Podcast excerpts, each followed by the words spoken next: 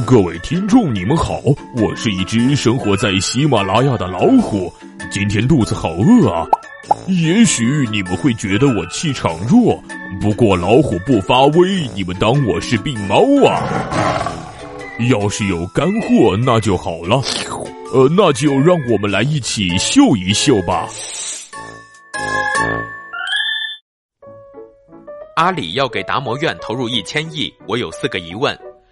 那些了不起的企业家从来不会只盯着一款产品、一项服务和损益表里的赤字，他们需要有更开阔的视野和别样的天赋。一代管理大师彼得·德鲁克曾说过：“所谓公司的核心竞争力，就是指能干别人根本不能做的事，能在逆境中求得生存和发展，能将市场、客户的价值与制造商、供应商融为一体的特殊能力。这种特殊能力本质上来源于企业家精神、创新、冒险和宽容。”显然，马云有着这样的报复心。从去年提出超越电商的新零售，到今年高呼必须要超越英特尔、必须超越微软、必须超越 IBM 的达摩院，都是他雄心勃勃的袒露。更重要的是，马云还给企业家谈情怀设置了新的门槛——一千亿元。据悉，这是阿里在未来五年内将投入到达摩学院的总金额。听到这个数字，习惯了知识付费的脑子里，很自然的会浮现出四个疑问。第一，一千亿的研发投入是个什么概念？这确实不是个小数目，已远超国内许多省级行政单位的科研投入。据国家统计局发布的《二零一五年全国科技经费投入统计公报》，这比广西、江西、黑龙江、吉林、山西、内蒙古、宁夏、青海、甘肃、云南、贵州、西藏、海南等十三个省市二零一五年研究与试验发展研究经费支出的总和还要高。但如果把这一千亿按五年均摊，一年则为两百亿，约合三十亿美元。相比之下，阿里在同行中又并非最财大气粗。据统计，二零一六年全球科技公司中研发支出超过一百亿美元的一共有七家：亚马逊一百六十一亿美元，三星一百四十亿美元，谷歌一百三十九亿美元，英特尔一百二十七亿美元，微软一百二十三亿美元，华为一百一十亿美元，苹果一百亿美元。每年既有的数十亿研发经费，加上达摩院的年均两百亿元，已然显著缩小阿里和其他科技巨头在研发规模上的差距。第二，阿里有没有能力支付如此一大笔资金？从财报上看，马云没有吹牛皮，达摩院有着真金白银的支持。据阿里巴巴发布的二零一八财年第一季度财报显示。截至二零一七年六月三十日，阿里巴巴集团持有的现金、现金等价物和短期投资总额为人民币一千四百八十一点五二亿元。从账目看，阿里具备一次性支付一千亿研发经费的能力。实际上，发展到今天，一批领先的中国科技公司均已经完成资金的原始积累。相比人才和技术，资金不仅相对过剩，而且日益便宜。一些公司甚至还存在着拿着钱找不到好项目投资的情况。不过，从财报数据看，能够拥有与阿里相当支付能力超过千亿的现金、现金等价物和短期投资总和的只有腾讯。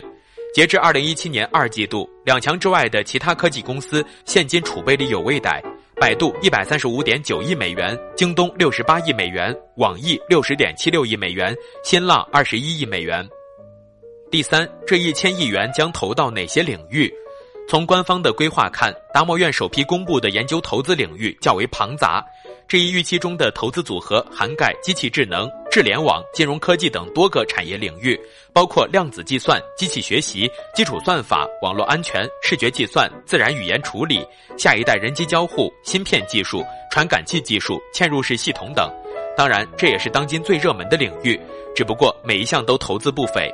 麦肯锡今年发布的一份报告显示。二零一六年，科技巨头在人工智能上投入到了两百亿到三百亿美元，其中百分之九十花在了研发和部署上，另外百分之十则花在了人工智能并购上。麦肯锡估算，亚马逊、苹果、百度和谷歌这样的科技巨头正在人工智能领域投入数十亿美元的资金。报告中提及，这些科技巨头看到了 AI 技术在未来的方向，强劲的计算机硬件、越来越复杂的算法模型和巨量数据。毫无疑问。马云也看到了人工智能的远大前程，只不过他没有像李彦宏那样孤注一掷地选择了 all in AI，而是广撒网。这两种模式究竟孰优孰劣，最终还需要时间给出答案。第四，企业是不是把政府的事儿都干了？在科技研发上，特别是基础研究上，长期以来，无论是中国还是美国，政府都扮演了重要的投资人角色。即使在奉行小政府理念的美国，在基础研究方面最强大的角色依然是政府。大学等学术机构承担了美国全部基础研究任务的百分之六十，而百分之六十的大学研发经费来自美国联邦政府的各类资助项目。在中国，这种情况正在发生变化。目前，国内的研发机构主要分为三类：企业、政府属研究机构、高等学校。国家统计局在十月十日发布的《二零一六年全国科技经费投入统计公报》显示，来自企业的研究支出的绝对值和增速都远超政府属研究机构、高等学校。据国家统计局数据，二零一六年全国共投入研究与试验发展经费一万五千六百七十六点七亿元，比上年增长百分之十点六。其中，来自企业经费支出增长最快，达百分之十一点六，占比也最大。企业、政府属研究机构、高等学校经费支出所占比重分别为百分之七十七点五、百分之十四点四和百分之六点八。特别是大企业正在成为中国创新的中坚力量。这也是政府一直致力于完成的转变，把创新主体从计划经济时代的政府转向市场经济里的企业。从全球范围看，大公司是研发和技术创新的主体。据不完全统计，全球跨国公司拥有世界百分之七十的专利和三分之二的研究开发经费。